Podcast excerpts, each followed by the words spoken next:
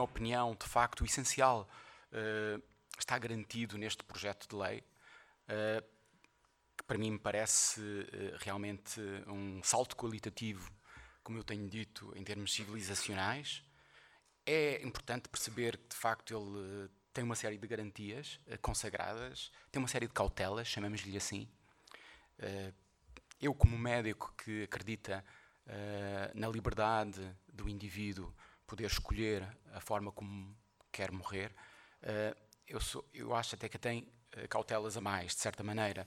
Ou seja, dificulta um pouquinho o processo, o processo. Mas eu acho que, apesar de tudo, uh, é importante, apesar de tudo, que as garantias, apesar de serem muitas, mas que as garantias sosseguem a sociedade, porque eu acho que elas estão lá na lei, se calhar mais para reduzir ao mínimo o alarme social que uma lei destas pode trazer. E, portanto, eu compreendo. E, portanto, a conquista é de tal maneira grande que eu até admito que possa haver uma burocracia um pouquinho maior. Eu digo isso porque eu sou um grande uh, adepto da lei holandesa que não tem tantas garantias como este projeto do Bloco de Esquerda. Uh, porquê? Porque parte de um princípio no qual a lei holandesa é relativamente clara, é que o médico e o doente têm uma relação privilegiada e de confiança, como já foi dito hoje de manhã. E a partir daí, as coisas simplificam-se. E devia ser assim em Portugal. Infelizmente, não é.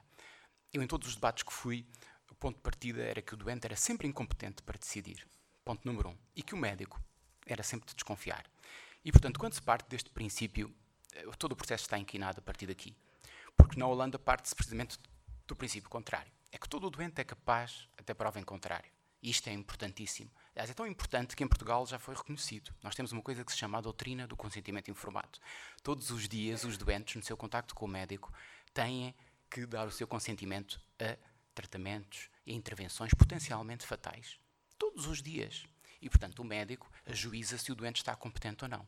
Se for um doente com uma demência, por exemplo, nós temos que pedir a outra pessoa, ao cuidador, se acha que ele está capaz de fazer aquele tratamento, avaliamos os riscos e benefícios de avançar com aquela atitude mais invasiva ou menos invasiva, ou contemporizamos, porque achamos que, em benefício do doente, poderá ser desnecessário fazer um determinado procedimento mais invasivo. Ou seja, tudo isto se baseia numa relação médico-doente de confiança. É interessante porque os holandeses dizem assim a dada altura, em mais do que um acórdão tribunal e depois no preâmbulo da lei, dizem que os médicos é que deveriam fazer a eutanásia. E eu aqui não concordo com a doutora Paulo Teixeira da Cruz. E porquê só os médicos? E a altura foi chumbada, permita uma expressão, qualquer alternativa aos médicos. E eles dizem à altura, porque os médicos é que têm um privilégio, ou têm tido o privilégio terapêutico. E eles, na prática, unilateralmente tomam decisões em favor do seu doente, muitas vezes unilateralmente, sem o consentimento do doente, dão uma ordem para não reanimar. Acham que um determinado tratamento é desproporcional, fútil. Uh, Portanto, muitas vezes as decisões são tomadas pelo médico colegialmente ou às vezes de acordo com a família. Até porque muitas vezes sucede que os doentes não estão em condições de dar o seu consentimento, também é verdade. E, portanto, se nós confiamos aos médicos este privilégio terapêutico, que é fundamentado e justificado, como nós admitimos que sim, portanto, dizem os holandeses, a lei, nós confiamos que a lei tem as garantias necessárias e que os médicos asseguram que ela nos dá ou nos transmite a confiança necessária.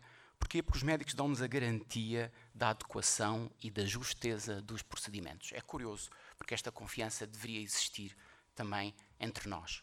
E, portanto, resumindo e para não tomar muito mais tempo, eu diria que a questão essencial deveria ser a autodeterminação do doente, o primado da vontade, que já é, de certa maneira, já está explanado na doutrina do consentimento informado nos nossos dias. Portanto, não é uma novidade. E, portanto, não podemos presumir que os doentes são incompetentes pelo facto de serem doentes.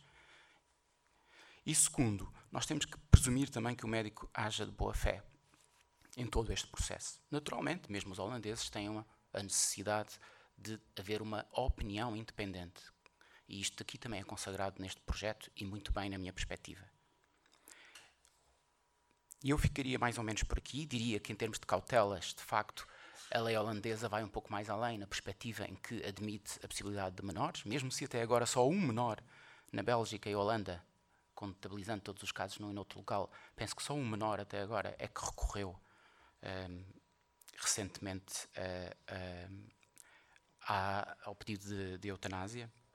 Eles consideram que são menores emancipados, ou maiores de 12 anos, de facto, é, de facto são os dois países que liberalizaram esta questão dos menores, mas eu acho que é uma questão muito problemática e que, a meu ver, uh, ficou e possivelmente bem fora do projeto uh, que aqui vemos. O, a segunda questão dos doentes psiquiátricos também é bastante problemática.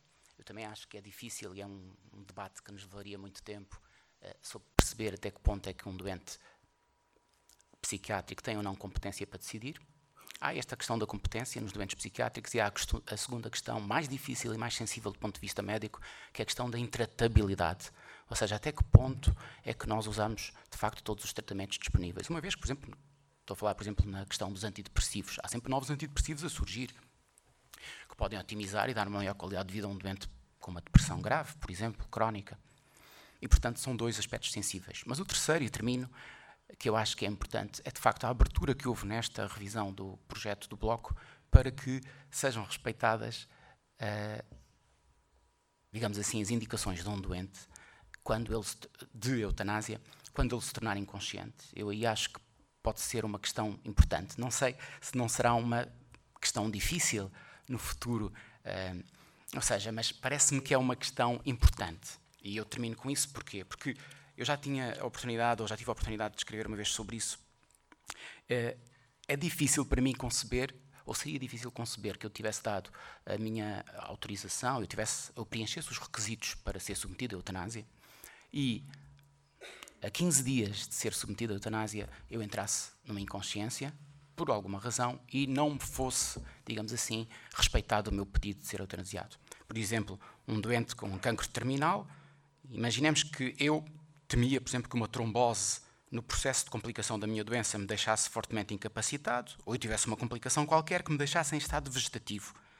E o problema é que já tinha sido deferido o meu pedido no sentido de me ser autorizada a eutanásia, e, no entanto, pelo facto de estar num estado vegetativo ou ter tido uma trombose e ficado numa espécie de coma induzido, chamemos-lhe assim, então vou ficar dois meses, eventualmente, numa, agarrado a uma cama, naquele estado, sem que por exemplo, o meu consentimento no sentido de uh, se proceder à eutanásia fosse uh, correspondido. Portanto, nesse aspecto eu acho que há uma abertura neste projeto que a mim pessoalmente me satisfaz, porque eu achava que estar consagrado o meu pedido numa diretiva antecipada de vontade deveria valer. Sabemos que é um consentimento hipotético e que vale por cinco anos e pode ser revogado a qualquer altura, mas eu acho que devia ter um peso diferente daquele que o projeto de há um ano atrás que eu li eh, tinha. E, portanto, eu saúdo também como uma mais-valia esta nova abertura que vi aqui neste uh, projeto, ou anteprojeto de lei.